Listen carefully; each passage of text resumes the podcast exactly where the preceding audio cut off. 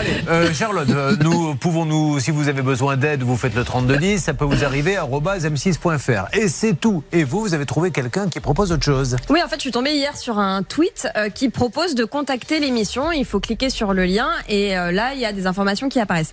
C'est un tweet qui vient de Artistes et Productions, donc c'est ni RTL ni M6, ça n'a rien à voir.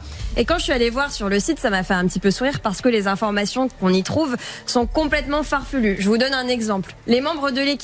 Julien Courbet, animateur. Jusque-là, c'est correct. Mais ensuite, on a Sylvie, chargée de l'accueil téléphonique des auditeurs. Nicolas, spécialiste des nouvelles technologies.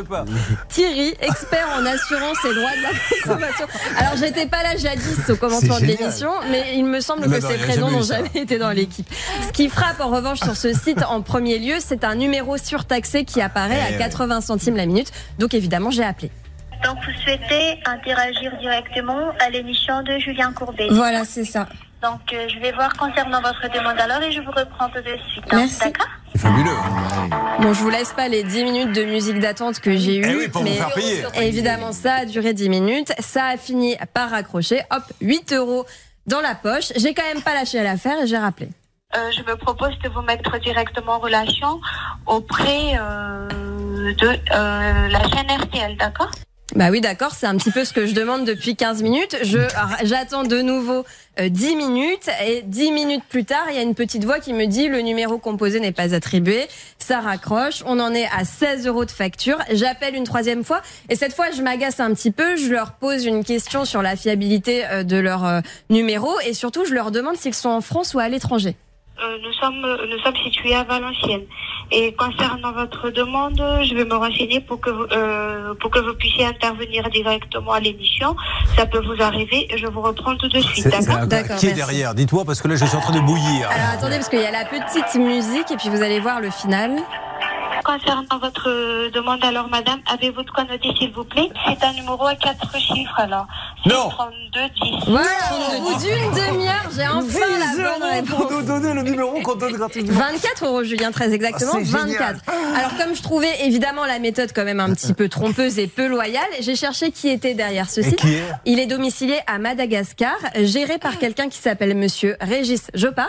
Je l'ai retrouvé, je l'ai appelé et il faut dire, il faut avouer qu'il m'a répondu en toute honnêteté il peut arriver effectivement qu'il y ait des erreurs sur les articles, parce que les articles ne sont pas spécialement toujours faits en France, et d'ailleurs, pour être tout à fait honnête avec vous, ils sont dans la majorité euh, pas faits en France du tout. Euh, vous êtes à Madagascar, c'est ça? Ouais, tout à fait, on est à Madagascar. Et mais pourquoi votre euh, téléopératrice m'a dit qu'elle était à Valenciennes?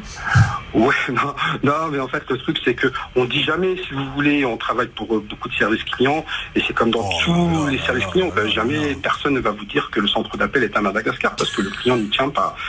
Voilà, donc bon. Alors, qui est, qui est, alors, ce monsieur existe vraiment alors Oui, oui, il s'appelle euh, Régis Jopa. Alors, il faut reconnaître qu'il a supprimé euh, l'article dans la foulée. En même temps, bon, il n'y avait pas trop le choix. C'était quasiment de l'usurpation Et la boîte s'appelle comment Elle s'appelle Servitel MG, donc basée à Madagascar.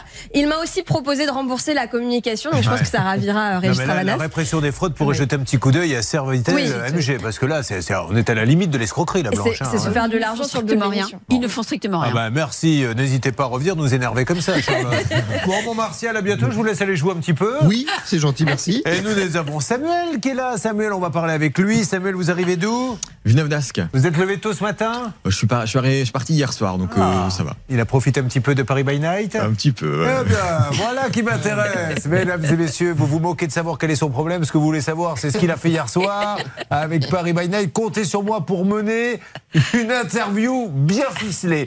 N'hésitez pas, donc, si vous voulez nous joindre, quel que soit votre problème, et là on va démarrer nos cas inédits, c'est donc le 3210, c'est ça peut vous arriver à m6.fr, mais c'est surtout pas le numéro à 24 euros. S'il vous plaît, soyez prudents.